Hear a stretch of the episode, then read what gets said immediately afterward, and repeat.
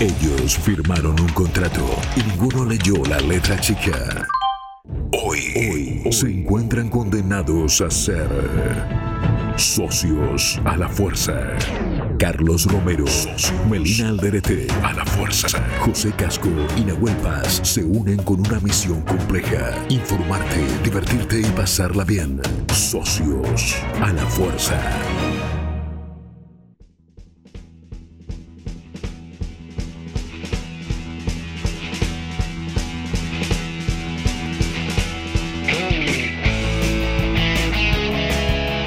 Mala mía, esas fueron nuestras primeras palabras, o lo deberían haber sido. Mala mía, agachando la cabeza, levantando una mano y la otra en el corazón, porque el arrepentimiento es sincero o no es nada. Mala mía por ese vidrio del vecino, por el florero de la tía, por la nariz rota del compañerito, por la traición al amigo, por ese miedo de piba en pasillo de boliche, por el destrato al padre enfermo, mala mía, toda, sin embargo, hay un momento de pibito en que llegás a creer en la permanencia de tu bondad. Tenés el historial limpio, ninguna entrada a la comisaría de la moral, pero dura poco. Es una flor de invernadero. Cuando te querés dar cuenta, ya sos una porquería de persona. Igual, con el sueño, la mañana y el fluir del metabolismo, llegás a la redención, que es una mezcla de olvido, indulgencia, perdón e inercia. Y si cuesta que llegue, habrá que sumar mañana tras mañana hasta que pase. Hacer algunas buenas acciones, decirte que técnicamente no mataste a nadie y buscar a alguien peor que vos con quien poner en valor tu bondad. El indio dice otra polilla en busca de la luz, una imagen hermosa y terrible.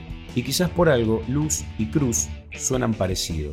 Igual déjenme decirles que no hay que apurar la redención, que un poco de culpa macerada viene bien perdón, justamente, al dios del psicoanálisis, que ha hecho sobre la culpa una de las mayores operaciones de prensa de la historia. Pero la culpa bien ganada, por todas las cagadas cometidas, por el deber largamente incumplido, por la miseria cultivada en el tiempo, esa culpa es justa y ayuda a que no te vuelvas un cretino definitivo. Así que buenas noches, polillas. Esto es Socios a la Fuerza.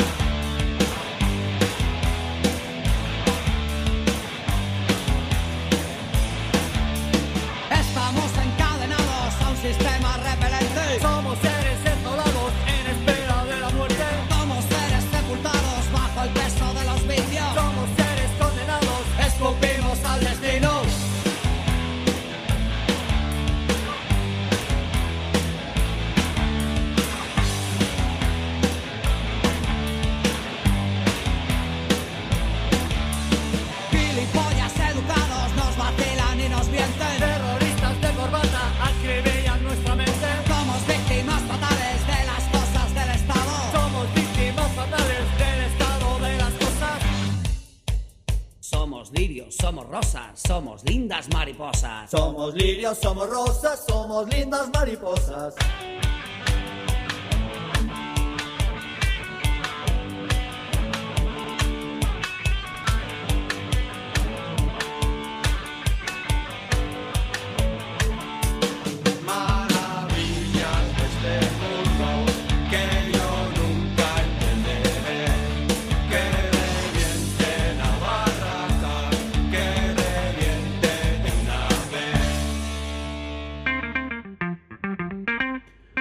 Buenas, buenas, buenas, buenas tardes, buenas noches o buenas nochecitas o tardecitas, que es como un punto medio en el paso entre una cosa y la otra. Y en ese punto medio está Socios a la Fuerza, aquí por Radio Kamikaze. Mi nombre es Carlos Romero, enfrente la tengo, siempre se sienta enfrente, algún día se va a poner a mis espaldas y me va a asustar. Melina Alderet.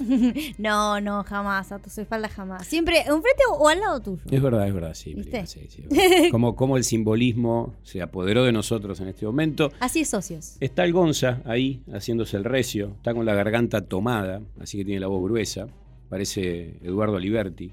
y después también están José Pepe Casco, el doctor Rock, y también Nahuel Paz que nos están matando con la indiferencia, ¿no? Ya no vienen acá, no vienen a la presencialidad. Ya no nos quieren. No. Nos cambiaron. Nos dedican apenas unos minutos por si teléfono. pueden. Como, como al familiar, ¿viste? Como a, la madre o el padre que te llama, llamame, Pepe, llamame, Nahuel. Bueno, eso es lo que nos dedican. Pero bueno, no pasa nada. Acá estamos, aguantamos, resistimos. Hoy tenemos un programa dedicado a la redención. Eh, es una palabra, digamos, como con mucha polenta, mucha potencia. No se lo tomen tan en serio. Vamos a ver que hay distintas formas de entrarle a, la redención. Al comienzo de este programa, en la intro, hablábamos de culpa y redención, porque claro, la, redención implica que hay algo que está faltando, ¿no? Hay algo que se ha hecho mal o hay algo que no se ha hecho y que entonces necesitamos un momento en el, en el cual redimirnos. O sea, si todo estuviera bien, ¿de qué nos... ¿De qué nos tendríamos que redimir? Claro, así que bueno, ya es un par, esto juega en par, redención y culpa o algo así. Vamos a tener, ya saben, las columnas de Melina, de Pepe y de Nahuel, entrándole por distintos lugares, desde lo audiovisual, la literatura y la música, a la cuestión de la redención. También vamos a tener una entrevista, una entrevista con el padre Charlie Olivero. ¿sí? Es uno de los curas villeros, ustedes habrán sentido nombrar a los curas villeros, son un grupo de curas que no solo trabajan en sus parroquias y diócesis en las villas y en los barrios más postergados de nuestro país, sobre todo en la ciudad de Buenos Aires y en el, en el ámbito de la provincia de Buenos Aires, sino que viven ahí, viven en los mismos lugares y eso configura toda una opción, por así decirlo, realmente en términos de cómo ejercer eh, su tarea, su tarea social. Eh, el padre Charlie está ahora en lo que era Villa Palito, el barrio Almafuerte, en La Matanza. Durante mucho tiempo estuvo en la Villa 2124. Así que bueno, vamos a hablar con él acerca de la, de la redención. Eh, recomiendo que no se lo pierdan. Y bueno, tenemos también la música escogida para este día, también pensando en la redención. Así que bueno, si no se redimen hoy, yo ya creo que no, no, tienen, no tienen salvación. No, no. Yo ya apostaría apostaría por una reencarnación con él. A ver si ahí algo se soluciona. Claro, llegado el caso. Bueno, si quieren comunicarse con Socios de la Fuerza, hay distintas vías. Acá es donde hacemos ese gag, Meli, en el que yo te digo, ¿cuáles son, Melina? Oh, Carlos, si quieres saber cuáles son nuestras vías de contacto, están las redes de Kamikaze, Kamikaze OK Radio en Twitter y en Instagram, y si no, las redes de este programa, soysalafuerza.ok en el Instagram y arroba guion bajo socios en el Twitter. Y aquí viene mi momento en el que digo, hay un WhatsApp también. Yo estoy distraído y Meli me dice, pero también hay un WhatsApp, ¿no? ah, es verdad. Y oh, ese, oh, sí. Claro, por supuesto. Y ese WhatsApp es el 11 6926 5570. Ahí nos pueden escribir. Ya saben, Mensajes de amor, mensajes de odio. Pedir cualquier cosa. Sí, también ver de qué se tienen que, eh, de qué se tienen que redimir, ¿no? ¿Qué creen ustedes si tuvieran la posibilidad de redimirse? Es decir, de ser perdonados y perdonadas. Eh, pero no el perdón ese tipo te perdono, sino un el perdón. El perdón, claro, casi definitivo podríamos decir, ¿no? Un perdón, supremo. Un perdón que te cambie un poquito la vida. Bueno, de todo eso vamos a estar hablando hoy en Socios, aunque ustedes no lo puedan creer, vamos a hablar de estas cuestiones. Así que ahora lo que vamos a hacer, como siempre, quien nos conduce es la música. Vamos a escuchar un poco de música y ya volvemos.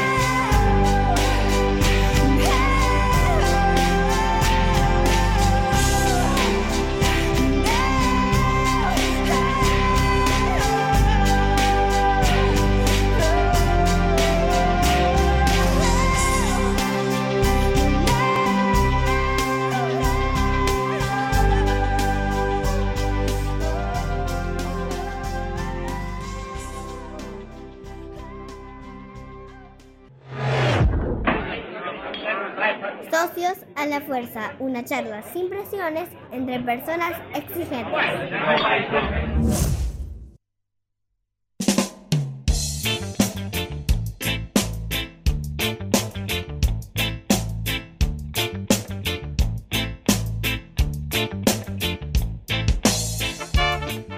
Bueno, bueno, aquí estamos de nuevo en Socios a la Fuerza. Recuerden que hoy nos vamos a estar ocupando de la redención.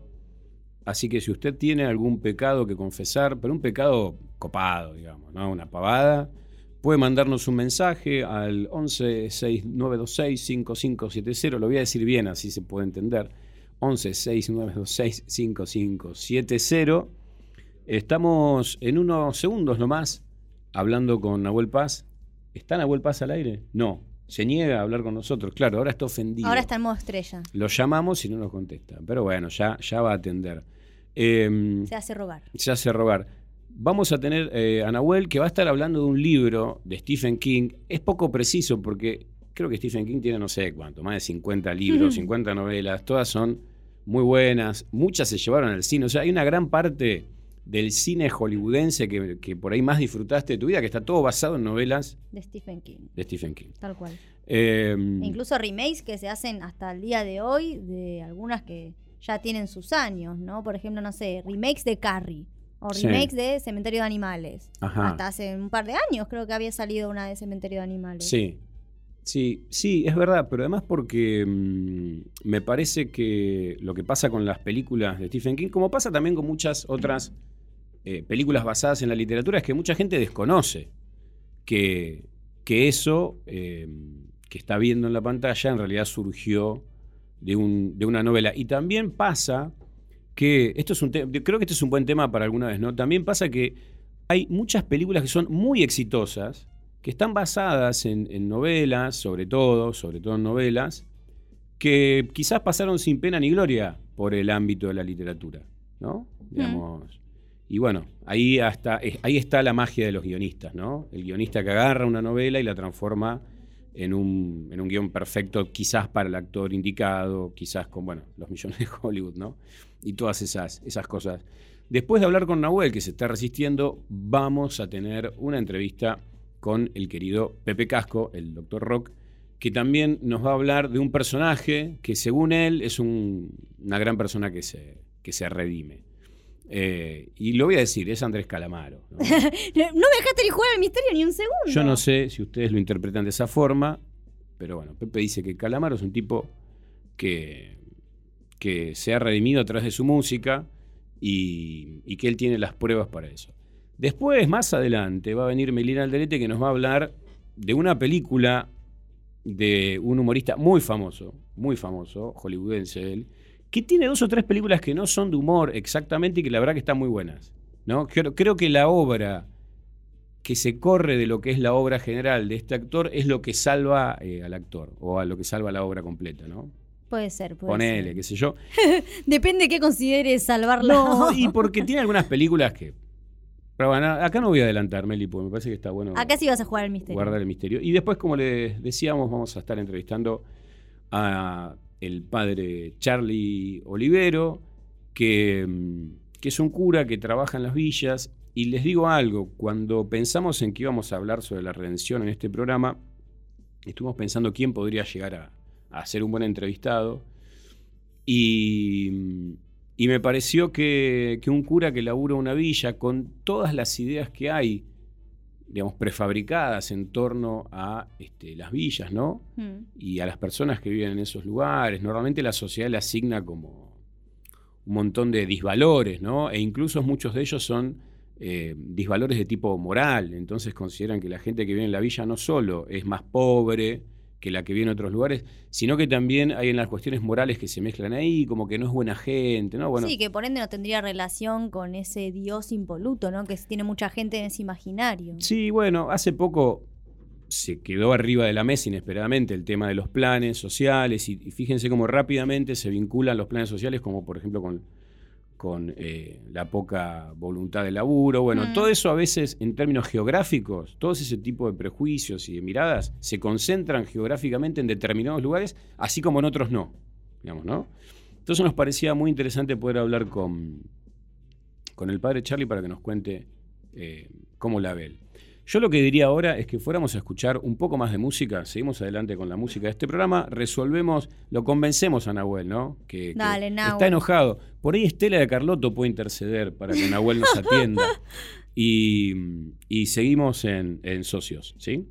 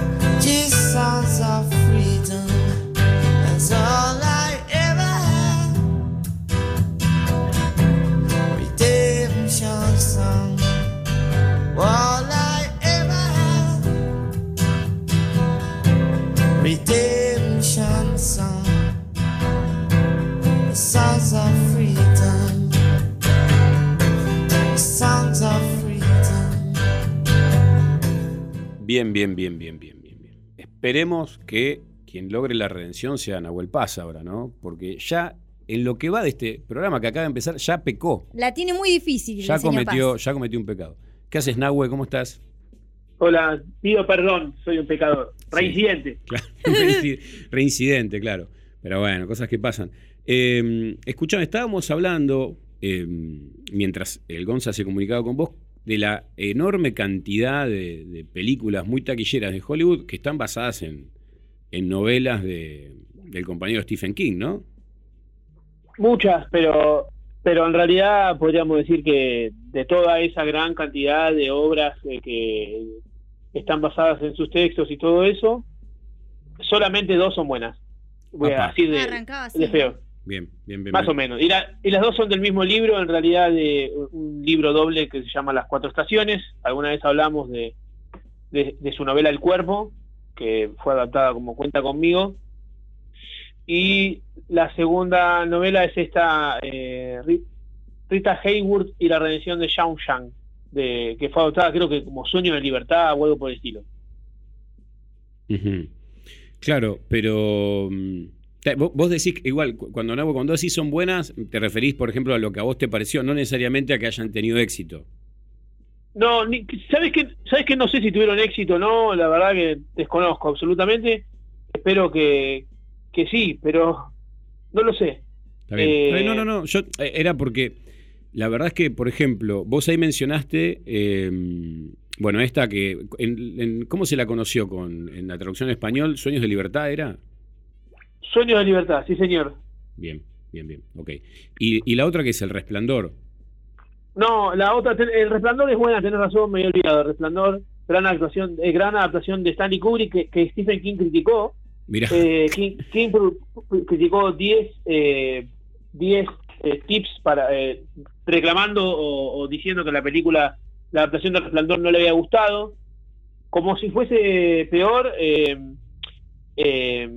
él cuando Kubrick le pide la película, El Resplandor, la- eh, le pide la novela y él, él por fin dice, ah, ojalá van a hacer algo bueno con mi obra. O sea, estaba muy contento y parece que se, se llevó un fiasco mira vos. le escribe le escribe como 10 críticas a la película pero que, eh, lo loco es que cuando uno lee las críticas que hace Stephen King de cómo él hubiese filmado te das cuenta por qué Stephen King es escritor y Stanley Kubrick es eh, Sí. director Claro, claro. porque no la- las críticas que hace me parece que no que, que tienen que ver con que él lo- tiene una mirada narrativa y no fílmica Claro, me había olvidado de esa mira. pero No, la- no. las dos novelas Sí. que, que, que son adaptadas y son buenas son estas dos que estamos hablando Sueño de Libertad para mí la novela las dos novelas son mejores ¿eh?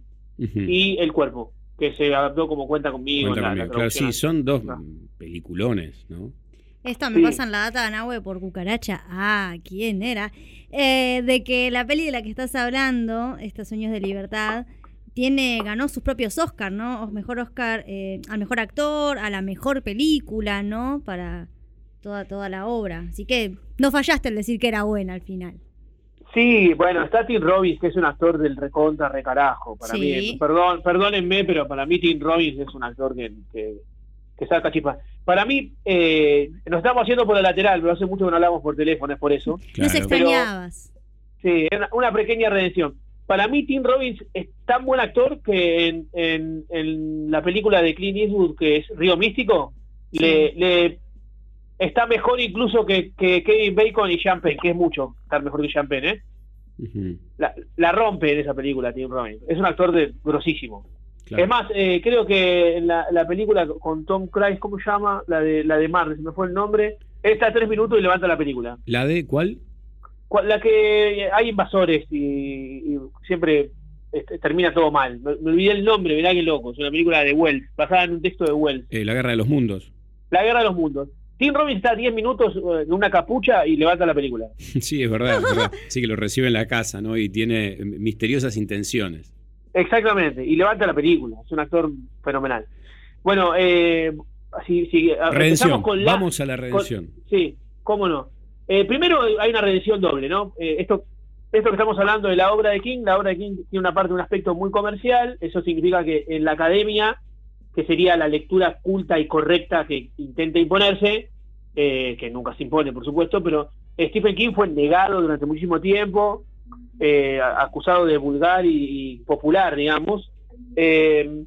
Pero la realidad es que en algún momento al- algunos profesores académicos grosos ¿eh? empezaron a, a ver que Stephen King era cosa seria, que no era solamente eh, un tipo que vendía mucho. Eh, Uno de los primeros que rescata eh, esta, esta serie de novelas, de hecho, es Elvio Gandolfo, hablamos con él el año pasado, con Elvio, que es un gran crítico, no es, es outsider de la academia, pero es, es muy respetado en la academia también, y él empieza a rescatar a Stephen King, empieza a decir, no, no, no, ojo con este chabón que escribe bien, ¿eh? Entonces hay una redención ahí también de, de- del propio King en, en- en las lecturas no, no tan convencionales o comerciales o como quieran llamarlas. Eh, entonces, eh, en la novela es una novela que tiene una, tiene una estructura y un, un narrador, el- un narrador que, llama, que se hace llamar Red, es un tipo estancana y nos va a contar la historia de Andy. Andy es un tipo que, que al, al que le caen va- varias eh, cadenas perpetuas por haber asesinado un femicidio a su mujer y al amante de su mujer. Eh, por eso le caen las condenas. O sea, lo que no sabemos, y eso está muy bien trabajado en la novela y no tan bien en la película, eso es lo interesante de la novela, es si Andy es culpable o no. Porque el narrador nunca se termina de comprometer con que Andy es culpable o no. Andy, eh, eh, él alega que no, que no es el, culpable, aunque estaban en, todos los atenuantes o todas las posibilidades para hacerlo. Es decir, su mujer tenía un amante, eh, que es su profesor de tenis, obviamente, se entera, él se entera que ella tiene un amante, se vuelve loco, la empieza a seguir, compra un arma, la, persigue varias, varias veces a ella y a su amante, en una de esas veces incluso se acerca hasta la cabaña donde están y se va, eh, y así varias veces hasta que una vez eh, parece que está a punto de, va a beber a un bar, o sea, todos los, las, los indicios van contra él. Va a un bar a beber, se muestra, en, el bar eh, se putea con un, con un tipo, cuenta su historia de que hay su mujer tiene un amante y que la va a matar. Bueno, ese día se acerca a la cabaña donde ella está reposando, entre comillas, con su amante, y pero finalmente, según su versión, la versión de Andy, decide no matarla. Nahue, y, tengo una pregunta. Eh, Red es una persona que compartió la cárcel con él. Comparte muchísimos años con él. claro, porque, porque viste que, que, me parece que ahí está muy bien resuelto ese gesto que vos decís, porque a las personas que están presas en realidad, eh, o por lo menos la literatura trabaja un poco sobre la idea de que en realidad si estás preso justamente o no, en realidad es irrelevante. ¿no? Estás ahí adentro y empezás a hacer tu vida ahí. ¿No? No, no sé si está bueno esto de que no esté aclarado si él está bien o mal condenado, eh, porque me parece que lo pone también en cómo lo contaría alguien que compartió eh, cárcel con él, o sea, no se estaría fijando si cometió o no el delito por el cual lo, metieron ahí. Sí, de hecho, el, narrador juega con eso, dice en varios momentos algo así como acá nadie es culpable. Claro, claro. todos los que están en la cárcel. Que es un relato también no solo de la ficción, sino de cualquier eh, texto, crónica, testimonial, etcétera la idea de que ninguno hizo lo que por el, hecho por el cual lo acusan. Claro, claro. Eh, así que sí, está muy bien eso que decís, eh, Carlos, eh, va por ese lado. está muy interesante cómo Red construye a este Andy, porque se lo ve como... Ah, en esta cuestión de, la culpabilidad, lo que dice Red es que, que, en el caso, el problema de Andy fue no mostrarse, o sea, se mostró siempre muy sobrio en relación a lo que ocurrió en su, en su eh, idea de inocencia. Entonces, cuando nunca se conmueve, cuando le, muestran las pruebas que están en su contra, él dice, sí, eh, todo eso lo hice, lo que no hice fue matarlos, no, los maté. Y el problema es el, el, motivo tiene, el problema es con qué lo hizo, el arma con que mataron a, a, la, a la, mujer y al amante, eh, nunca se encuentra. y además es un arma que con el mismo calibre que él había comprado.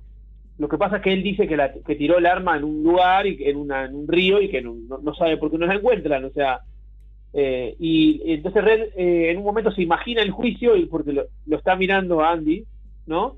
Y mientras lo mira dice, me, lo imagino así como ahora, un tipo muy, muy calmo, sin ninguna... no es estridente, no es capaz no es capaz de llorar, de, de mostrarse arrepentido, ni hacer nada de eso. Entonces, eh, bueno, eh, se imagina el jurado condenándolo sin problemas, que es como lo condenan, lo condenan a, un par de cadenas perpetuas consecutivas. Pero... perdón, ¿no? Pero, pero eh, eh, esa caracterización que haces de Andy, es, desde tu punto de vista, ¿está llevada así al cine? Está llevada muy bien al cine porque Tim Robbins es un gran actor, pero no estoy seguro de que Freeman lleve bien a Red. no estoy seguro, no digo ni que sí ni que no. Bien. El otro es Morgan Freeman, que, siempre hace bien haciendo de lo que hace, ¿no? De negro. Sí, sí, sí. Con todo respeto. Sí, y, como de un tipo con cierta sabiduría, ¿no? Nunca parece un tonto, ¿no? Siempre parece como que tiene la sabiduría que le da el tiempo, que ya estuvo ahí antes, ¿no? exacto. Eh, creo que Tim Robbins lo lleva bien, no, no, no equipara la novela. El, de la novela es, una, es un personaje que, que tiene un par de cambios que son impresionantes. ¿Por qué? En un momento estando en la cárcel, él se da cuenta que no va a salir, eh, empieza a hacer actividades, todas las actividades que hay que, para reducir la condena y nunca se la reducen, eh, entonces empieza a decir, bueno, acá no, no hay forma de que salga y Red le dice, no, no hay forma de que salga y le explica por qué. Eh, entonces em, empieza a idear idear un, plan para irse de la cárcel sin que, o sea, no estoy spoileando mucho, pero obviamente hay algo ahí de, la, de, de- de intentar irse de la cárcel, eh, porque en un momento le llega, eh, él está en- en- ya como abandonado en un momento y todo, y aparece un preso, un preso que, que, ¿cómo diríamos? Esos que alardean, un preso que alardea, eh, es un, pre- un preso que se repite, en el- ese personaje se repite en la obra de King, va a aparecer también en El Cuerpo, y va a aparecer en otras novelas. Eh, ese tipo que se alardea eh, cuenta una historia en la que eh, él fue a robar y mató a una mujer y a, y a un tipo en un lugar.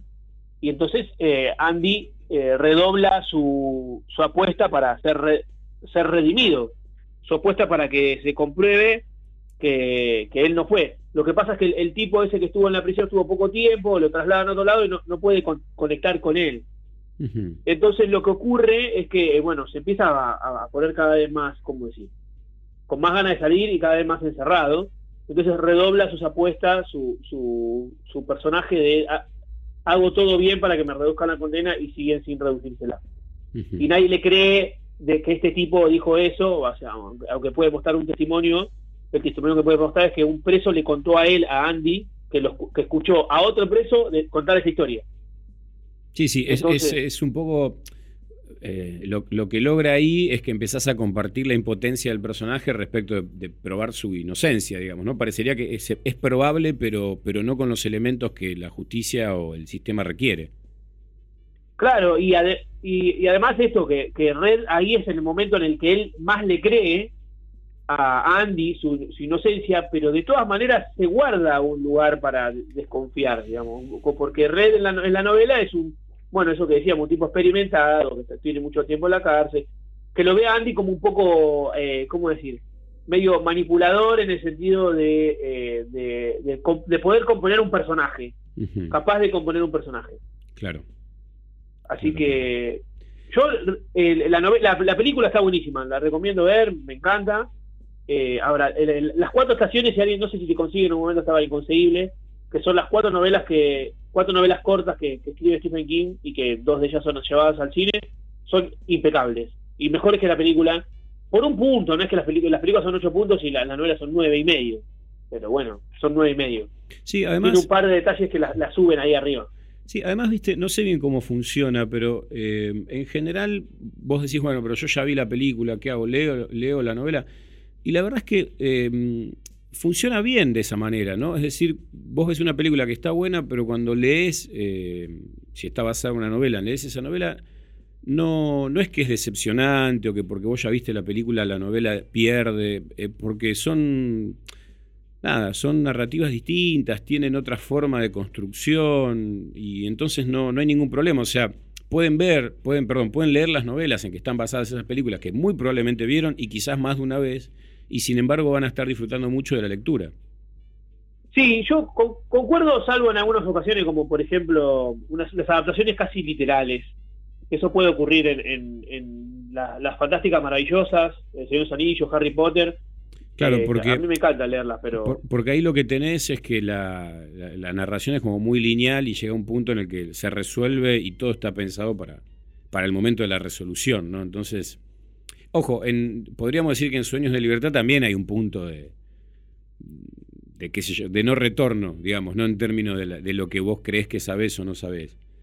Pero... sí, también, pero hay, hay algo ahí de la delicadeza de la prosa, podríamos decir, Sí. de, de la delicadeza de, de cómo se cuenta en una novela que no, no está presente en, es- en esas películas.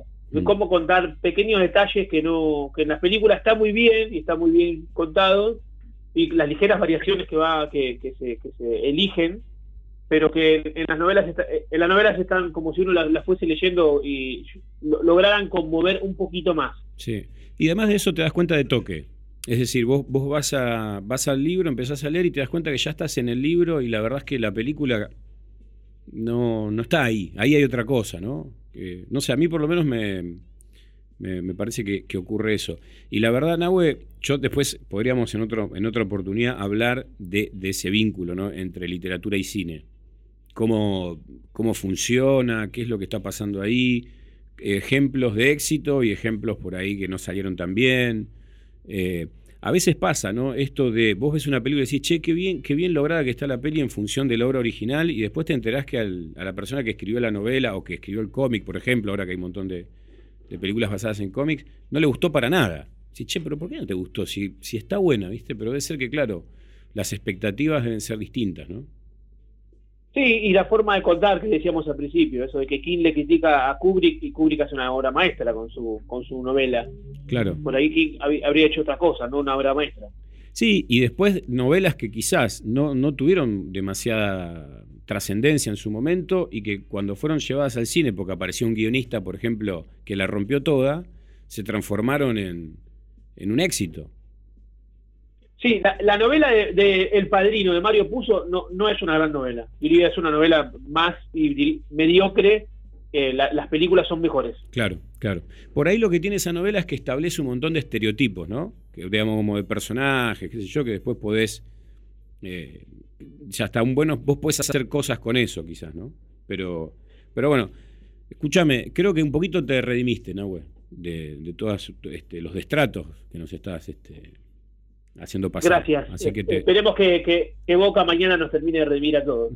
hasta, hasta la semana que viene te perdonamos, después vemos qué pasa.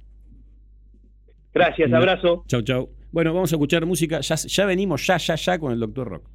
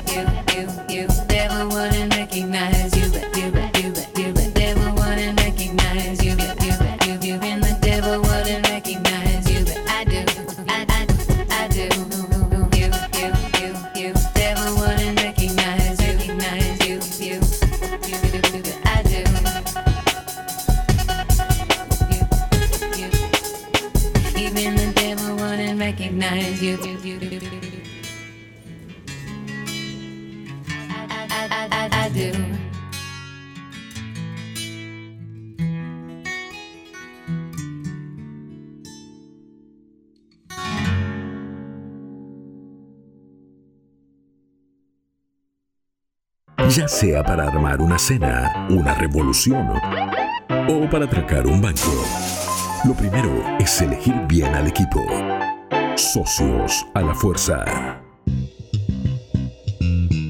Bien, bien, con este punteado hace su ingreso triunfal el doctor Rock, el querido Pepe Casco. Pepe, ¿cómo está? ¿Cómo, cómo está esa voz?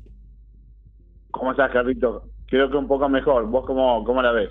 Está divino, Sí, che. no, este- esta voz se parece más a la tuya, Pepe. Tenías Hola, un, Pepe. un estilo, viste, así como... Era, era una, una voz bien de, de tipo como medio apestado la de la semana pasada. Esta está porque la mejor. semana pasada tenía que eh, hacer el papel ese que yo te dije de Blade Runner. Claro, está bien, es verdad, es verdad. Estaba ¿no? ahí en una, una mezcla de Terminator con, La voz metálica. Que venía así. No, igual no- la peste no se fue todavía, pero me maltrata menos mal esta semana que la anterior. Bien. Bueno, mirá, si uno le, le da algún sentido bíblico a eso, algo habrás hecho, Pepe. Te está castigando la peste, ¿viste? Por... Bueno, la peste es una, una de las pestes, ¿no? Justamente este, bíblicas. Escúchame, ¿por qué cuando pensamos en redención a vos se te, se te ocurrió convocar al señor Andrés Calamaro? Ah, bueno, porque ahí hay varias cosas. Ahí hay un par de trampas y un argumento Bien. que también trata como de esconder esa trampa. Tenés una tesis, digamos. Estás laburando una Básicamente como yo. Exactamente, muy bien. Este, fíjate como vos decís que una tesis es una trampa, ¿no? Pero absolutamente, Rey. El profesor universitario mira las cosas que enseña. tesis. Bueno, Pero pero bueno, todo es para vamos, estimular vamos a hacer de cuenta, crítico. Carlitos, que no dijiste eso, porque las maestrulis te dirían cosas horribles. Pero bueno, ¿cuál es la trampa? Yo quería hablar de- del querido Andrés, el tan no bien ponderado a veces, Andrés Calamaro, hace mucho tiempo, y entonces me di cuenta de que eh, esta podría ser una buena excusa, una buena ocasión para hacerlo por lo siguiente. Porque uno tiene la sensación de que cuando, de todas maneras, este fin de semana hice una prueba y la historia me dio un mentir, pero te voy a contar primero una cosa. Yo siempre tuve la sensación de que cuando uno reivindicaba a Andrés Calamaro tenía que dar muchas explicaciones de por qué lo hacía, porque se manda más cagadas que cualquiera, digamos. ¿no? Pero, Pepe, te hago una pregunta. ¿Desde cuándo es eso así? Porque hubo un momento ¿no? en el que empezó a caer como en desgracia. O, o- Absoluto. o- o empezó a pasar esto que vos decís. ¿En qué momento te acordás? ¿Ocurrió? Y a, y a mí me parece que después de la disolución de los Rodríguez, él tiene como un bajonazo donde él se pone intratable, se pone mal con, con todo el mundo, y cuando está fresco, él lo reconoce. Fresco no quiere decir solamente que no esté drogado, sino cuando esté bien, está bien de la cabeza, digamos, ¿no? De que él tiene momentos en donde eso se lo, lo hunde y él, él dice, atacan los demonios. Yo recomiendo fuertemente dos o tres entrevistas que se le hacen a él no hace tanto tiempo, que están en YouTube, donde él trata como de, de- de decir que, bueno, que hay algo ahí que también lo supera. Y a mí eso me pareció como muy piola, porque uno tiene la sensación de que él es un tipo intratable, es un asqueroso absoluto, y que parece que eso lo hiciera como de manera deliberada, y eso no quiere decir que no.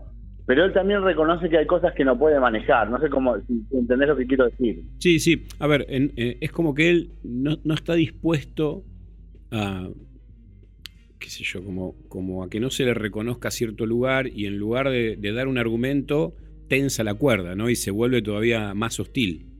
Sí, eso, eso es lo que le pasa con el tema de su lugar. Pero yo me refería a esto, a que uno cuando ve las declaraciones que, que él tiene, que son horribles siempre y son cada vez peor, uno dice, este chabón se pone en perro deliberadamente y después lo que pasa es que cuando vos lo ves y él está un poco más tranquilo, él también sufre con esas cosas, eso es lo que quiero decir. Claro, claro, claro. Porque termina reconociéndolo, termina diciendo que él no sigue siendo el guapo. Hay momentos en donde él dice, bueno, y yo me zarpé, digamos, ¿no?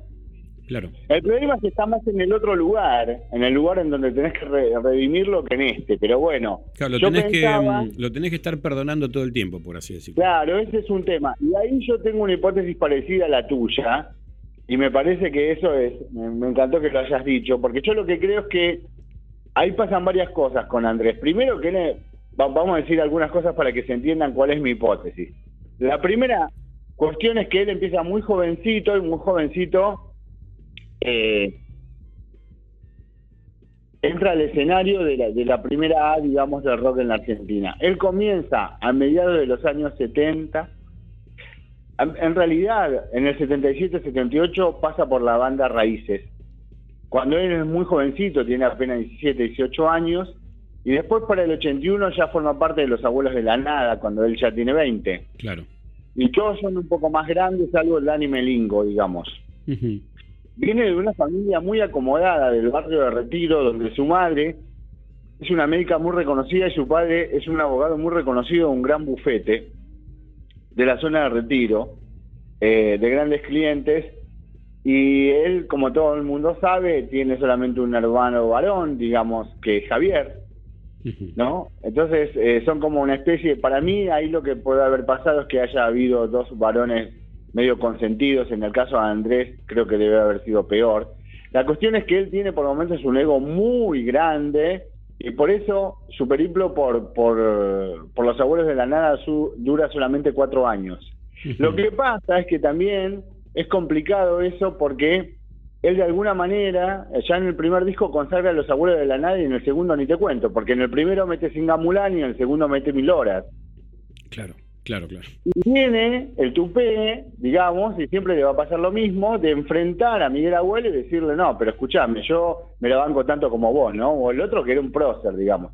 Y de alguna forma Andrés Calamaro tiene eh, ese problema. Yo creo que él debe sentir que es un artista eh, impresionante, exquisito, yo no tengo ninguna duda de que eso es así, y después no encuentra la repercusión necesaria para eso, y eso medio lo debe volver un poco loco. Cuando vos mirás esa entrevista que yo te digo que están en YouTube, algo de eso circula, digamos, ¿no?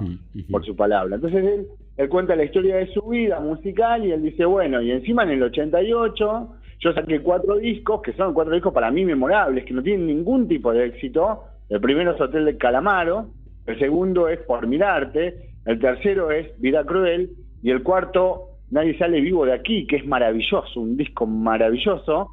Y en el 88-89 él termina con la hiperinflación diciendo acá no pasa nada, yo me voy a España, digamos, ¿no? Claro. Pepe, escúchame, ¿querés que vayamos a escuchar un poco de música de, Calamaro y, y la seguimos así nos ponemos como en contexto? Dale, ¿Sí? vamos con esto. Ya volvemos, ¿eh? Ahora escuchen a Andrés Calamaro, después escuchen a Pepe hablando de Andrés Calamaro.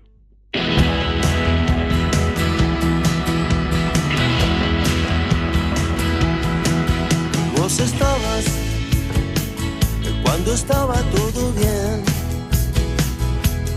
y no estabas cuando el rollo marginal pinchó en el gueto. Eras un príncipe inglés de currante. No vas a perder tu savoir-faire jamás. Vos estabas esperando al marroquí en Barajas, el colmo del síndrome Estocolmo, como aquella temporada cultural con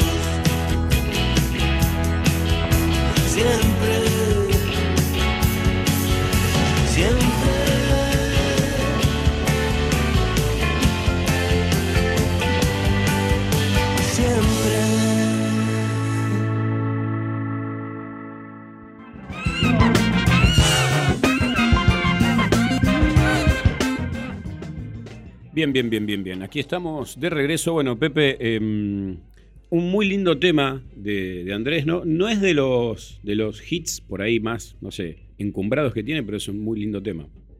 Sí, y ahí me parece, yo elegí ese tema entre varios de los miles que podría haber elegido, no digo miles, pero sí, qué sé yo, cientos o decenas, porque me parece que ahí combina bien una cosa que él tiene y que a veces eh, se nota poco, eh, tapado por un montón de cosas de las que hablamos y también por los hits, que es que sabe usar muy bien la literatura y las películas a la hora de narrar en 3, 4 minutos una historia. En general son historias de amor o historias de amor frustradas, es una especie de tanguero moderno, rockero, donde eh, el bolero y el tango están muy relacionados con la manera de contar cómo él siempre se desangra por una mujer o en una noche borrachera o ese tipo de cosas. Me parece que es un gran constructor de imágenes. A mí me parece eh, el mejor baladista que dio el rock en la Argentina. Pero, sí, la bueno, cuestión- yo creo que él también sospecha lo mismo y a veces le juega una mala pasada, eso, digamos. Está la cuestión nostálgica, ¿no, Pepe, también? Eh, Muy arraigada. Él, él dice, yo no eh, no tuve barrio, sino que tuve centro. Eso del barrio de, de- de- de Retiro me parece que lo marcó fuertemente, porque eh, es realmente alguien que, un trasnochado que habla de, esa cosa que, que significa la trasnoche. La trasnoche es tener nostalgia cuando estábamos bien y recién llegamos, digamos, de alguna forma. Bueno, en el tema de este Estadio Azteca es también, ¿no? Si bien no se trata en este caso de un amor, sí se trata como de quizás el último momento épico a nivel nacional que, que vivió nuestro país, ¿no? O sea, una, una cosa colectiva, por así decirlo.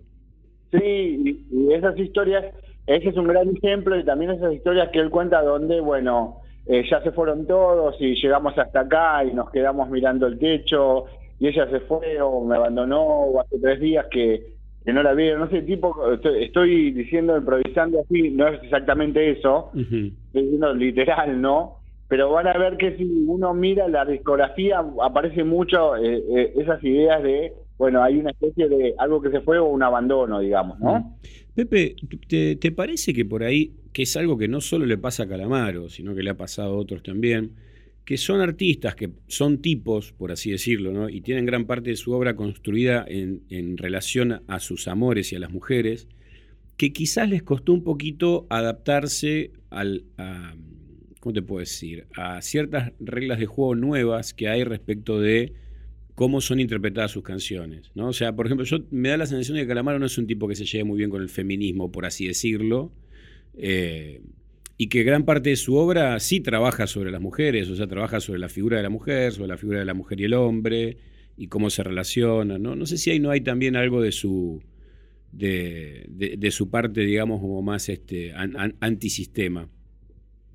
Sí. Eh, me parece que eso es, es, es algo común a, a la mayoría de los rockeros. Tal vez el único que por ahí se adaptó bien, porque nosotros, como decía la otra vez, ustedes decían y Mimi decía eso también, nosotros a Charlie le perdonamos todo, pero el Flaco García, digamos, sería el primero que debería estar crucificado en esa Claro. dirección. Claro, claro.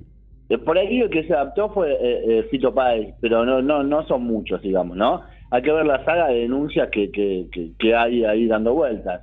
Claro. Ahora, me parece que lo de Andrés, en ese caso de lo que vos estás diciendo, lo de la cuestión del feminismo, qué sé yo, se encapsula con un montón de otros problemas que él tiene, que es que él cree que cada dos o tres veces, este, andando el tiempo, cada dos o tres discos, no sé qué cae y de vuelta se queda sin plata y de vuelta se queda sin reconocimiento, y así son sus 80, así son sus 90, sus 2000 y siguiendo, ¿no? Y me parece que ahí también a veces en eso pierde de vista de que de todas maneras él tocó con todo el mundo y sube a los grandes escenarios, digamos, ¿no? Claro. Desde Lito Nevi a Charlie García con el que se peleó por una chica, este, para variar, que en realidad no se pelean por una chica, se pelean por los egos que tienen, ¿no? Está claro eso. Sí, claro, claro. Eso es muy sintomático, digamos, también, ¿no? Claro. Eso, eso es bien interesante, porque lo que está pasando ahí es que están peleando a ver quién se la banca más, digamos, ¿no? Sí, es el- en ese caso es como quién tiene lo que el otro quiere tener y quién se lo queda, ¿no? Va por ese lado. Por...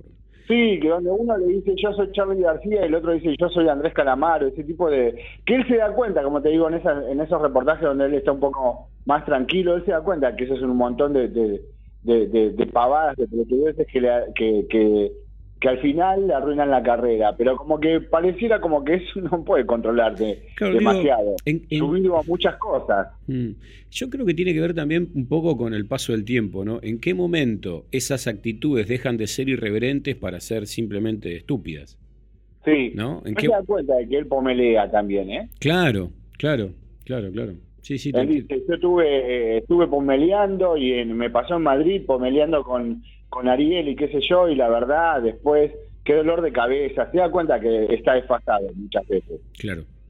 Eso es espectacular. En ese sentido, yo por eso digo que eh, hay que reivindicar su música, digamos. De alguna manera, para mí, eh, la, la, re- la redención es por el lado de la música. Y ahí quiero recomendar dos cosas fuertemente que seguramente muy poca gente conoce, que es su disco Vida Cruel del año 88, que para mí es una joya magnífica de cómo se hace buenas canciones del rock en la Argentina.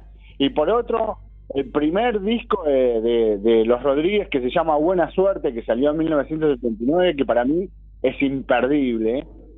Es de los mejores discos que se han hecho de rock en español, el- que es el momento en el cual él llega ahí, se junta con Fabián Infante, se junta con Ariel Roth y hacen una cosa absolutamente extraña y dan vuelta entero como era el rock en, en España, digamos, y en español también. Claro.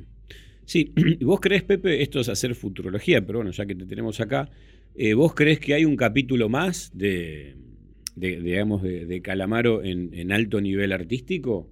Yo creo que sí, porque me, me da me da la sensación de que lo que pasa con él es que tiene ciclos, ¿viste? Como que repite, ¿entendés? Como que cae, hay unos años que cae, después levanta.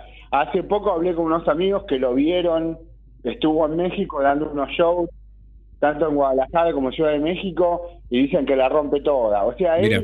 cuando está bien está en muy buena forma, y cuando está en buena forma hace unas canciones que no hace nadie. Claro. Así que yo de alguna manera espero que eso tenga rosca para rato. Después de todo no es tan grande, tiene solo 61 años.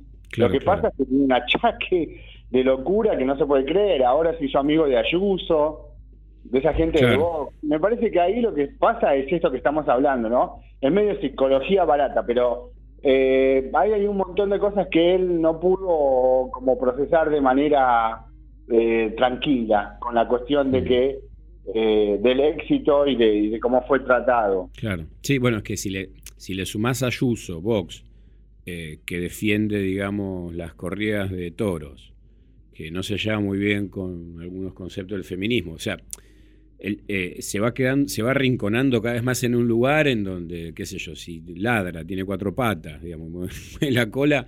Después te, te cuesta mucho explicar que vos no sos todo eso con lo que te sentís familiarizado, con lo que te relacionás, ¿no? Es como... Sí, exactamente, sí. Ahí, ahí estriba el mayor de los problemas, porque en realidad si uno mira su obra, su obra es despareja porque es un reventado, un loco de mierda.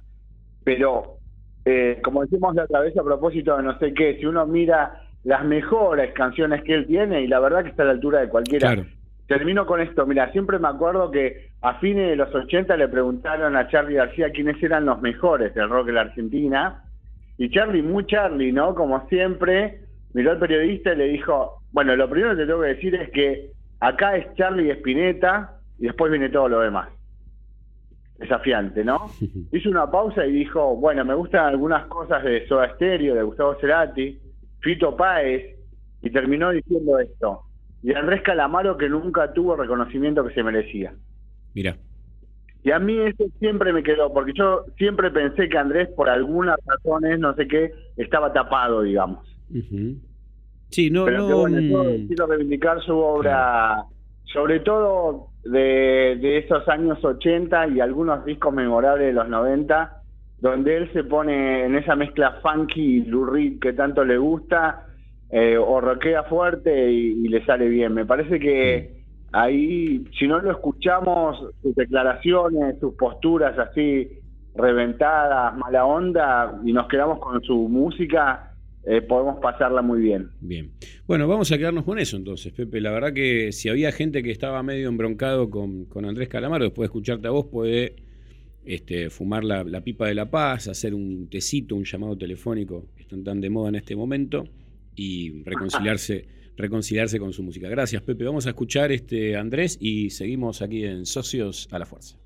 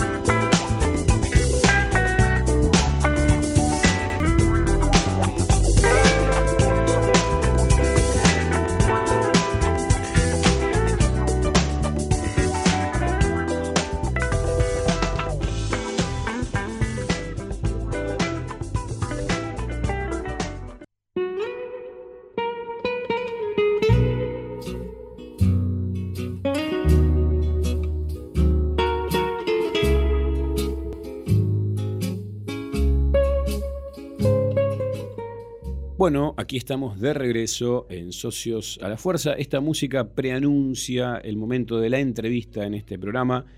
Eh, vamos a hablar, yo ya sé que está en línea, pero les voy a contar un poquito quién es nuestro, nuestro entrevistado del día y luego lo vamos a saludar. Se trata del padre Charlie Olivero, es uno de los curas villeros, ustedes habrán sentido nombrar hace ya un tiempo largo a los curas villeros, que son curas que eligen no solo trabajar, por ejemplo, en parroquias que están en las villas y en algunos barrios de emergencia, sino también vivir en esos lugares, compartir las condiciones de, los vecinos, y eso, por supuesto, cambia mucho las reglas del juego. Y para cualquier persona que visite una villa o uno de estos barrios en donde hay muchos problemas propios de, la ausencia del Estado, por ejemplo, ¿no? y, de, y de muchos otros servicios que otros ciudadanos de nuestro país pueden disfrutar, van a ver que las iglesias son algo más que lo que uno imagina que es una iglesia y que estos, estos curas, como el padre Charlie, se vuelven realmente eh, muy importantes en la dinámica de la vida cotidiana en estos lugares de, de nuestro país. En el caso de Charlie, él es cura en este momento en la parroquia San Roque González y compañeros mártires, en el barrio Almafuerte, también conocido como Villa Palito. Esto es en La Matanza. Estuvo durante mucho tiempo en la parroquia de Cacupé, en la Villa 2124, en la ciudad de Buenos Aires. Integra el equipo de sacerdotes para la pastoral en las villas de la ciudad de Buenos Aires y del Gran Buenos Aires, eh, que se remonta, digamos, a 50 años atrás, más o menos, con la creación del equipo de sacerdotes para las villas de la ciudad de Buenos Aires. Eh, y también tiene otros hitos, como por ejemplo hace 20 años el traslado de los restos del padre Carlos Mujica al barrio de Retiro. También, y este es otro tema del que vamos a hablar, ya no, quiero demorarlo más, digo, pero quiero comentarlo, desde el 2008, ante lo que entendían una respuesta gubernamental, digamos, poco eficaz, eh, Charlie y otros, y otros curas, como por ejemplo, no sé, el padre Pepe, ustedes lo habrán sentido mencionar, eh, crearon el Hogar de Cristo para que las personas que consumieran Paco tuvieran un programa de inclusión y acompañamiento integral y a la altura de lo que ellos consideraban era lo necesario. Bueno, ya está con esto, ahora vamos directamente a hablar con, con el padre Charlie. Charlie, ¿cómo estás? Carlos Romero y Melina Alderete te saludan. ¿Qué tal, Carlos? Tanto tiempo. Hola, Melina. ¿Qué tal, Charlie? Un gusto. Bueno, primero muchas gracias por hacerte un, un ratito. Yo sé que, mm, que estabas con actividades y, te hiciste un lugarcito para hablar con nosotros. Yo te, viste, el, tema de nuestro programa de hoy es la redención, eh, que por supuesto es una palabra que tiene muchos componentes religiosos, ¿no? Eh, es una palabra que inmediatamente uno la asocia con, con la culpa, con el perdón, con el pecado, ¿no? Con la espiritualidad y demás. Yo quería empezar preguntándote, eh, primero, ¿qué, ¿qué, lectura hacías vos o qué entendías o qué, qué, te había llevado a entender tu experiencia respecto de la redención en este momento que estamos viviendo ¿no? en, en, nuestro país y en el mundo? Uh, bueno, que la redención es como el desanudamiento de, como del conflicto existencial, digamos.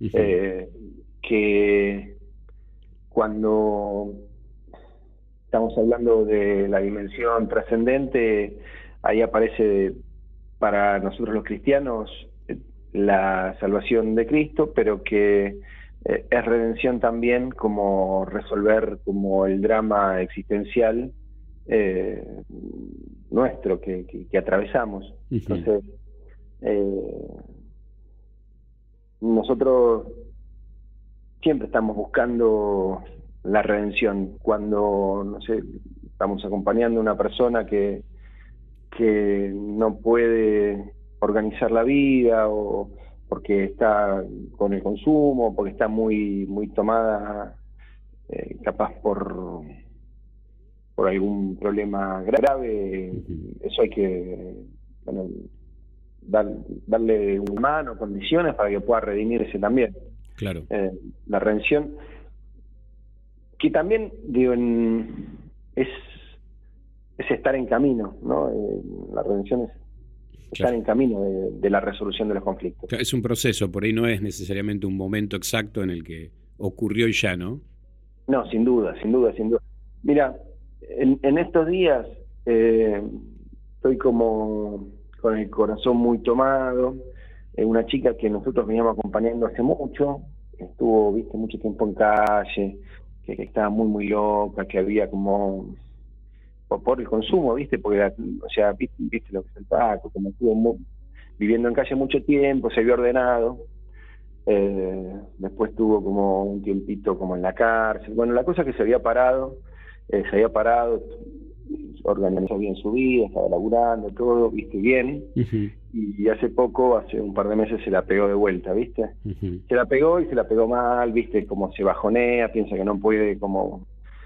Ahora, eh, es, para mí es muy doloroso, pues una de las vidas que, que empezamos desde el principio y que, que no que no podemos, ¿viste?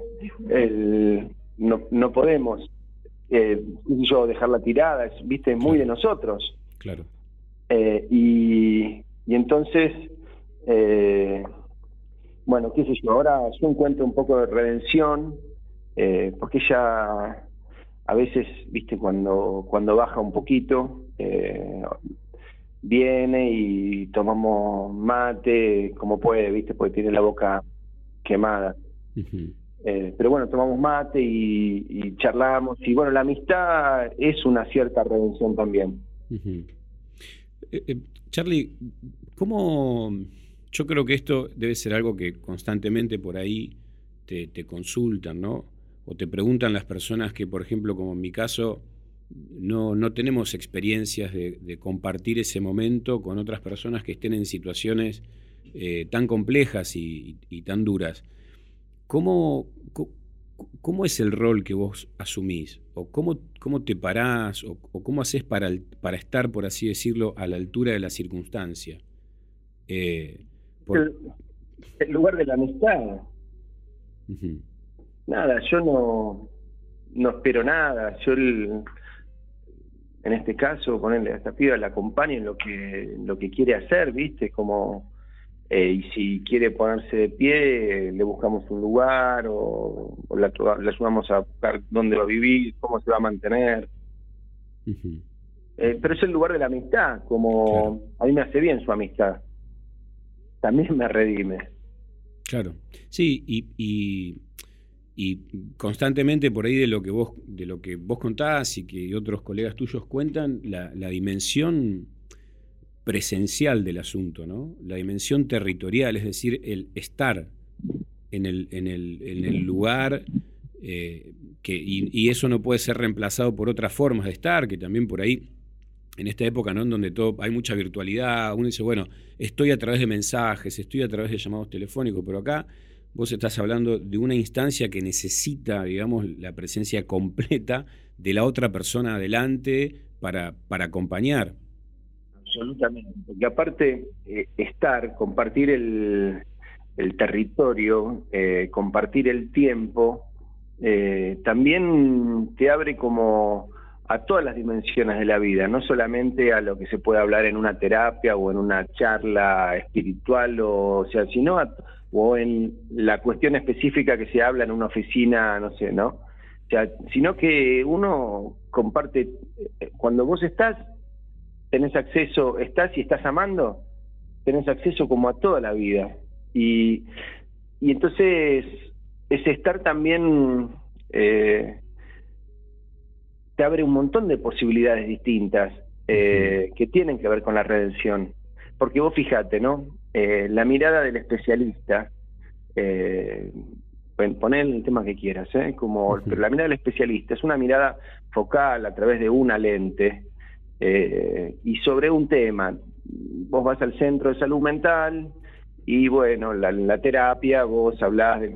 Ahora, la mirada de la madre, la mirada del padre, eh, naturalmente es menos profunda, o sea, ve más cerca, pero ve mucho más ancho, ve todas las dimensiones de la vida, ve lo que le gusta comer, ve cuando está más contento, cuando está más triste, cuando, o sea, ve un montón de cosas eh, y capta un montón de cosas eh, por amar que no se captan eh, sino solamente por la posesión de, de una ciencia. Claro. Eh, tiene que ver con otra cosa. Sí, además, sabes que tengo la, la sensación de que en, cuando, cuando la, el- la dimensión del, del problema que está atravesando una persona, de la circunstancia que le toca vivir, justamente lo, lo que pone en cuestión es justamente toda la forma en que está organizada nuestra vida, ¿no? Todo el sistema. Es como, como que claramente seguir encauzando eso por los carriles en donde el sistema te quiere encauzar, por ejemplo, la, la hiperespecialización, ¿no? La cosa más institucional, está claro que esa instancia ya fue superada. Porque eso no funcionó, ¿no? Digamos, eh, Claro. ya eso, eso está muy bien, pero quedó en el camino, es como un poco obsoleto, me parece, para, no digo que no sirva, pero, pero pare- parecía que no alcanza, ¿no? ¿Sabes qué? Yo recuerdo eh, una charla que tuvimos hace un par de años en donde yo, yo te comentaba que en uno de los actos que hicieron por, por el asesinato de, de Carlos Mujica, eh, habían dicho esta frase. eh, buscamos ser fieles a la realidad que Dios nos encomendó. La realidad es superior a la idea esa frase, la realidad es superior a la idea, es algo que hablamos en aquel momento y la verdad que a mí cada tanto me vuelve la cabeza porque me parece que es una frase que interpela mucho y que constantemente nos está poniendo, digamos, frente a, una dificultad. Yo lo que te quería preguntar, Charlie, si vos eh, podés volver a, explicarme qué significaba, qué significa para ustedes eh, como equipo, digamos, es, esa idea de que la realidad es superior a la idea. Esta frase tengo eh, eh, la plantea el Papa, la expresa en esos términos eh, Francisco en, en la encíclica La Alegría del Evangelio. Ahí entre los números, creo que 239 en adelante, o 219 al 239, él habla de cuatro principios para la construcción del bien común y de la paz social. Uno de ellos es este de que la realidad es superior a la idea que nosotros cuando leemos la, la realidad, cuando procesamos su comprensión, eh, ahí hay, siempre aparece la mediación de una abstracción, de, una, eh, de un cierto distanciamiento. Ahora, la realidad siempre es situada, contextual, no se puede enmarcar eh, epistemológicamente bajo ninguna eh, ciencia o disciplina. Siempre tiene muchas lecturas, siempre tiene y, se expresa y uno comprende en el vínculo eh, del cuerpo con la realidad, uno comprende eh, camino de solución. Te pongo un ejemplo. Hace unos años, eh, un domingo a la noche, llovía, me cae allá la 21, una chica, eh, eran las 9 de la noche, cae con tres chiquititos, uno de calle. Eh, esa piba, eh, Vanessa, eh, ¿qué, ¿cuál era el abordaje? ¿Qué, era lo que había que hacer?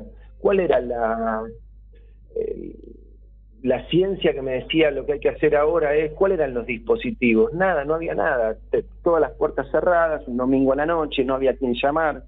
Mira, nosotros, esta chica nos fue iluminando el camino porque yo la tenía ahí adelante y teníamos que resolver qué le iba a dejar en la calle. Estaba con tres nenes, bebés. Y, y, entonces empecé a llamar a las mamás de los pibes que estaban en recuperación a ver si alguno lo podía recibir en la casa, ¿no? Porque los pibes no estaban, tienen la, la habitación, todas las mamás muchas ganas de cuidar.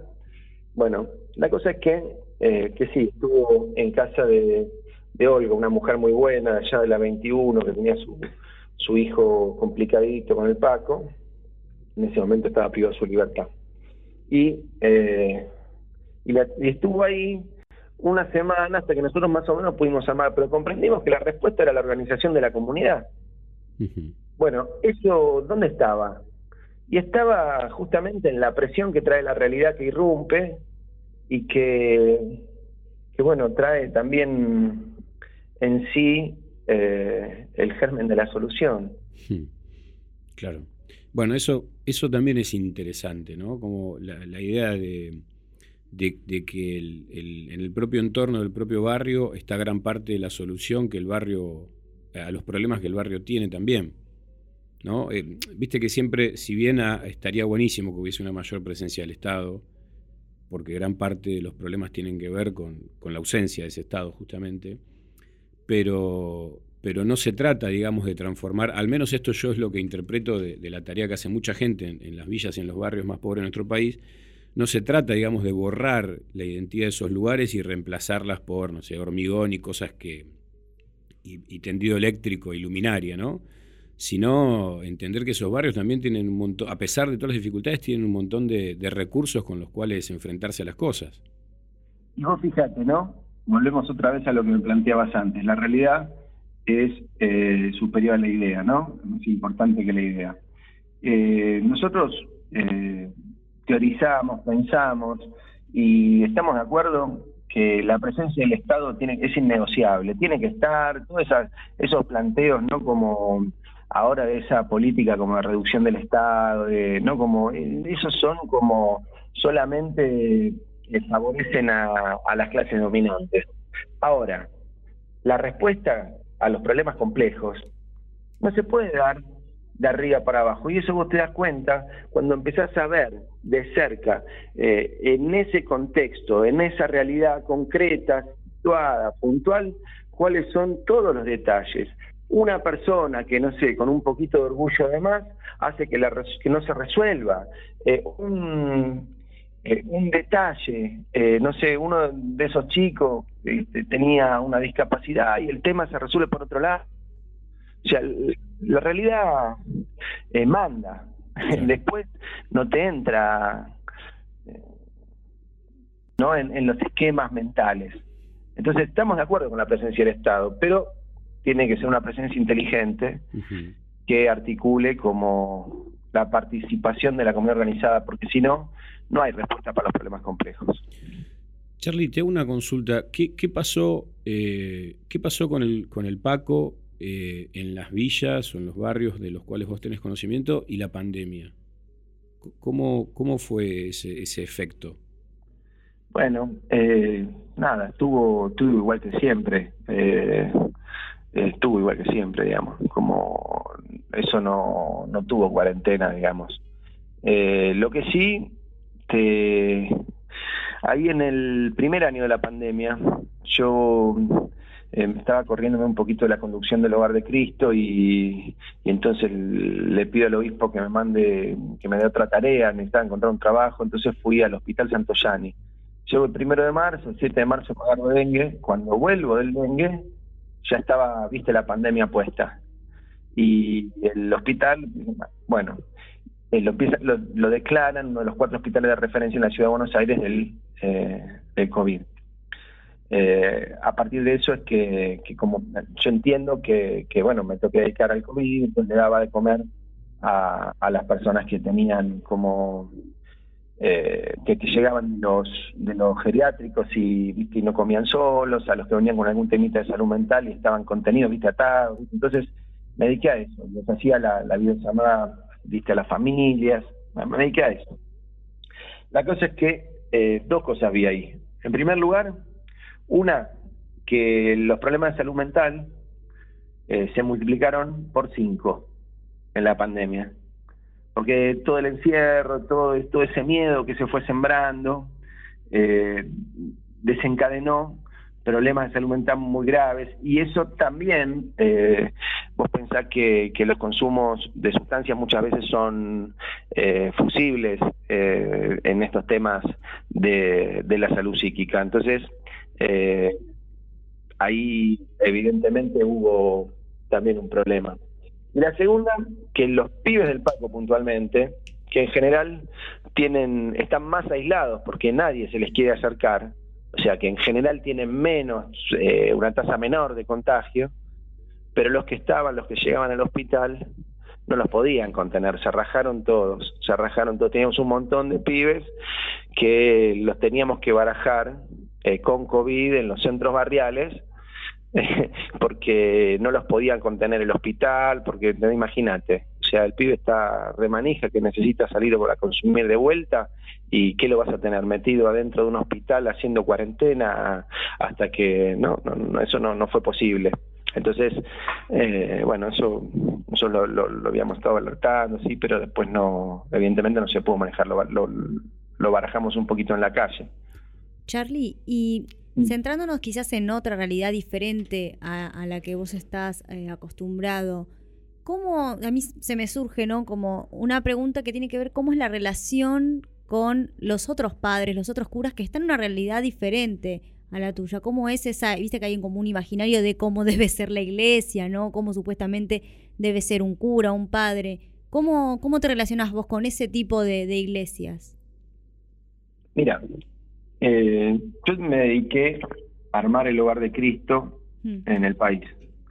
Eh, y eso fue justamente como tratar de identificar comunidades em, que estaban sufriendo por la marginalidad, por los consumos, porque los pibes se te, viste, de la comunidad se te iban de las manos, viste, se te metían en, algunos otros en, en problemas o, o porque, no sé, las pibas, eh, qué sé yo, eran, viste, situaciones también de, de explotación sexual, viste, bueno, qué sé yo, todas esas cosas que, que tenemos tantos pibes que, en los barrios populares también van en cana, viste, entonces, bueno, tratamos de identificar el dolor y proponer eh, justamente la metodología del hogar, de Cristo para la organización de la comunidad en el cuidado de las personas. Eh, entonces, eh, justamente cuando las comunidades ponen a las personas más rotas en el centro, también se caen un montón de prejuicios, se transforma la mirada, las comunidades se acercan, parte de la tarea del hogar de Cristo tiene que ver con generar condiciones para que la iglesia sea la familia de los más rotos. Eh, no solamente es la acción directa, sino también como la esta tarea como de generar condiciones para que la iglesia se vaya transformando en este sentido. Bueno, Charlie, eh, te agradecemos muchísimo eh, el tiempo, la charla, los testimonios que compartiste. Para nosotros era eh, algo que queríamos hacer, po- poder charlar con vos y también que otras personas conocieran la, la experiencia que ustedes llevan adelante.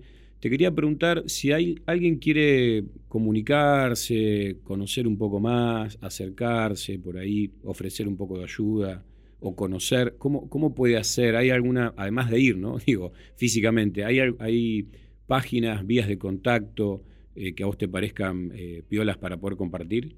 Mira, por lo que es el Hogar de Cristo, que te hablé mucho de eso, eh, hogardecristo.org.ar, están todas las redes también. Bien. Y después si hay una, en términos también de redención, yo llegué a la Villa Palito porque Bachi, el cura anterior, murió Claro. por el COVID, ¿viste? Eh, y es un cura que, que fue impresionante y que, que tiene mucho que ver con la urbanización del barrio. Entonces, el que quiere conocer la experiencia de la urbanización de, de Villa Palito, eh, capaz, si te mando un mensaje a la producción, le pasas mi contacto y listo. Buenísimo, buenísimo, Charlie, buenísimo. Sí, toda una institución el padre Bachi, ¿no? Sí, sí, sí, sí, tipo fuera de serie, ¿eh? fuera de serie.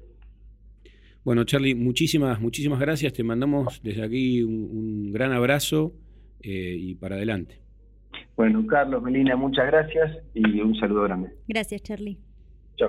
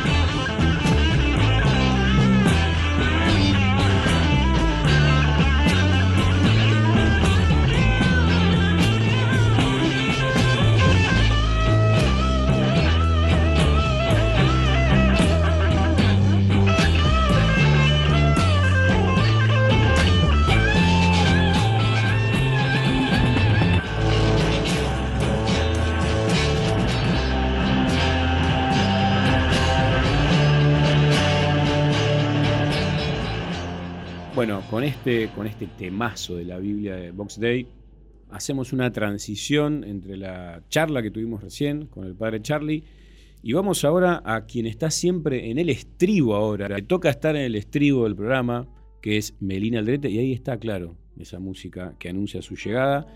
Eh, recién hablamos ¿no? que la redención está por cualquier lado, puede aparecer por todos lados, ¿no? no es que tiene un escenario específico. Así que, y es uno de los grandes temas del cine, ¿no? Ya Nahuel en la primera columna nos decía que había mucho de redención en esa, en esa novela, luego traducía al cine. Así que bueno, Meli, seguimos con la onda audiovisual. Así es, seguimos con las pelis, pero esta vez en vez de la gran pantalla la podemos ver en todas las pantallitas que tenemos en casa. Estoy hablando de Hustle o Garra, que es una película que está en Netflix, así que la podemos ver eh, tranquilamente con el celu, con la compu, con la tablet, con lo que se te cante. Es una peli del 2002, de, de 2022, perdón, de este año, que está eh, dirigida por Jeremías Zagar y está producida por LeBron James. O sea, Papá, ya te traigo pesos pesados. puso un billete. Así es, puso el billete. Esta peli, Garra, tiene a Adam Sandler como adelantábamos en las redes sociales, pero no haciendo de Adam Sandler como lo conocemos Ajá. en esas películas de, de comedia, comedia romántica o esos papeles un poco dudosos. Sino que aquí lo tenemos eh, encarnando a Stanley Sugarman, que es un cazatalentos de los Sixers de, Fila- de Filadelfia, ¿no? El, el equipo de la NBA. Es una película que gira en torno a eso, a la NBA, al básquet en general. Y eh, Adam Sandler en la, en la piel de Sugarman es eh, este cazatalentos que lo va mandando ¿no? a distintos países para que él eh, básicamente vaya y reclute chicos para después traerlos a los grandes equipos ahí de, de la NBA. Y bueno, eh, este hombre, Stanley Sugarman, tiene su, bueno, su esposa, que está encarnada por, por Queen Latifah. Tienen muy buenos eh, actores, actrices. Y también un datazo de que hay muchos eh, jugadores, grandes jugadores. Y acá estuvieron comentando eh, cuando se enteraron por las redes de que íbamos a hablar de, de Garra, esta peli que está en Netflix de Adam Sandler. Y que trata esto, ¿no? De la NBA, porque no es como, como una película quizás de, de básquet en la que, bueno, te inventan, ponele, te inventa un equipo, te invento, no sé, la gran historia de un jugador que, que es ficticio, ¿no? Acá hay pesos pesados de la industria y les oyentes decían de que está muy bueno de que se puedan decir los nombres de los equipos, los reales como, bueno, los Sixers de Filadelfia, ¿no? porque muestra la avanzada de la NBA como un producto unificado y que busca expandirse más allá del básquet, sino más bien como, como una marca, ¿no? Y así como tenemos, bueno, a Adam Sandler, a Joaquín Latifa, ¿no? Que son grandes eh, actores y actrices. También tenemos, como decía, eh, a basquetbolistas posta, digamos, que tienen peso y tienen su historia. Por ejemplo, Doc Rivers es jugador y actual coach de los Sixers, que es de, de- de donde sale Stanley Sugarman. Kylie Lowry, eh, campeón con Toronto Raptors. Trey eh, Young, superestrella de Atlanta Hawks. Y eh, Anthony Edwards, que él hace como un papel de, que también es un gran reconocido basquetbolista, hace un papel un poco de villano, ¿no? En esta, en esta peli. Y también está la presencia de Dr. J o Julius Irwin, que es campeón de, los Sixers, ¿no? Y en este, todo este conjunto, ¿no? En que se grandes estrellas de todos los lados, ¿no? Del básquet, de Hollywood. El personaje de Adam Sandler, este cazatalentos, viaja a España, lo mandan a buscar un tipo particular de, de gran, eh, de gran, un gran equipo de renombre para traerlo a la NBA. Y en ese contacto, medio que todas las cosas salen un poco mal, y se tiene que volver a, a casa eh, sin el jugador estrella que le pidieron. Y se pone a dar vueltas por España y se entretiene con un juego callejero, ¿no? Ahí en un barrio en el, el cual encuentra a Bo Cruz, que. eh, Bo Cruz, así se llama, Bo cortita el Bo un- Cruz. Bo Cruz. Un tipazo como de dos metros que dice, wow. Y están jugando ahí, tipo, el juego callejero no es la, quizás con todas las reglas y todo, juegan por plata. Pero eh, Sugarman se queda impresionado por el desempeño de Cruz y lo empieza a querer buscar por todas partes, lo sigue hasta la casa, es una escena muy... se toma el bondi, ¿no? Y lo, lo trata de buscar y eh, logra contactarse con él y escucha su historia, ¿no? Porque le dice, le empieza a preguntar a la gente primero, ¿dónde está Cruz? ¿Qué sé yo? Y él juega, es profesional, ¿qué onda? dice, no, él es un albañil. Dice, pero está acá ganándose el mango. Y cuando se encuentra, eh, se encuentra Cruz en su casa, se empieza a darse cuenta, ¿no? Ya cambia, se mete en el barrio, ¿no? Quizás esto tiene un poco de, de- linkeo, ¿no? Con la, realidad su- este, supera la idea, ¿no? Uno va como, este Sugarman iba en busca de un gran jugador, de gran equipo, de renombre, y termina con Bo Cruz, un pibe de barrio, Ujú. Que cuando se mete a la, a la- a la casa con él, empieza a hablar, él vive, él con su hija chiquita, se llama Lucía, Mira. y eh, con su madre, ¿no? Y él tiene toda una historia que, bueno, se dedica a ganarse el mango como albañil, pero también trata de ganar un- una platita extra jugando al, al básquet calle- callejero. Y la madre cuenta, ¿no? De que, él- esto, bueno, en español, eh, de que era Evo Cruz un jugador muy talentoso en su adolescencia, pero que tuvo que dejar de, de jugar, de hecho lo habían llamado en Estados Unidos para jugar, pero que tuvo que dejar porque fue padre a los 15 años de su hija Lucía y se tuvo que hacer cargo. Y acá yo, como comentábamos quizás tras bambalinas, cuando, cuando traje esta peli, me, me gustó mucho en el sentido de la redención, porque muestra, ¿no? Quizás eh, los sacrificios, entre comillas, de la paternidad, que- o esta figura de el padre soltero, que quizás está tratada hasta el hartazgo con las mujeres, ¿no? Esto de, ay, bueno, la madre soltera tiene ese sacrificios, dejar su carrera, bla, bla, bla. Y muy poco se trata a los padres que, que hacen ese rol, ¿no? Y cuando se dicen, bueno, estos padres que hay, hago todo por mi hija, sale gran Liam Neeson, en la cual nos agarramos todos a tiros, ¿no? Claro, y como sí. que su forma de, Claro. de hacer todo por su hija es eso. Y acá la forma de Cruz es de hacer todo por su hija es laburar en la construcción y después eh, ir a ganarse el mango jugando al básquet, Sí, ¿no? sí, no, no hay, por así decirlo, heroísmo, ¿no? Claro, claro, o sea, como muy real, muy tangible. Y bueno, hablan Cruz y Sugarman, lo, lo consigue convencerlo y se lo lleva a Estados Unidos para lo que hacen entrar a, a los Sixers. Y, spoiler alert, la situación medio que fracasa, no lo terminan, no le termina convenciendo, digamos, al, al jefe de, de- de la franquicia de los Sixers. Y le dice, no, mira, no, no va a entrar. Entonces dice, bueno, ¿qué hago con este pibe acá? Me lo traje de acá, le prometí el oro y el moro, ¿viste? Porque le dice, no, vas a ganar una banda de guita, tu hija va a tener un refuturo. Y era nada, no entra al grupo, al, al grupo, al, al equipo. Y empiezan como a pensar en grupo, ¿qué podemos hacer? Y se le ocurre que tiene una- podría tener una oportunidad en el draft de Combine de la NBA, que es bueno, la selección de jugadores para que un jugador sea seleccionado y entre efectivamente a esta asociación de la NBA. Y ahí cuando él empieza a entrar en el draft, acá entra la figura que comentaba, ¿no? De, de este basquetbolista que hace medio de, De malo. de malo, el malo de la peli, empiezan a salir a la luz los ciertos elementos del pasado de Bo, ¿no? Esto de que él es un padre soltero, que es un pibe de un barrio eh, humilde de España y de que tiene un cargo por agresión, ¿no? Y ahí empiezan a jugar mucho. eh, está- es muy completa la película porque empieza a mostrar cómo juegan, por ejemplo, los medios o las redes sociales, ¿no? Y cómo esto, lo dice explícitamente el personaje de Adam Sandler, ya le ponen la etiqueta de pibe violento, de un barrio violento, y se acabó la carrera que, iba, que podría haber tenido el pobre pibe, ¿no? Y empieza ahí como este camino hacia la redención, porque él tiene que mostrar que las cosas no son tan así. O sea, se lo hacen saber esto de, bueno, es un pibe violento, de barrio violento, en los medios, en las redes, en la cancha, ¿no? Porque ya todos empiezan a mirarlo medio de reojo. Imagínate que es, es un pibe muy imponente, ¿no? Este Bo Cruz, un super mono eh, de dos metros, y ya empiezan así como, uy, mirá este. Sí, sí. Y ahí Le- empieza- sí. Le, le hicieron una cruz. Claro, le hicieron una cruz A a Bo Bo Cruz.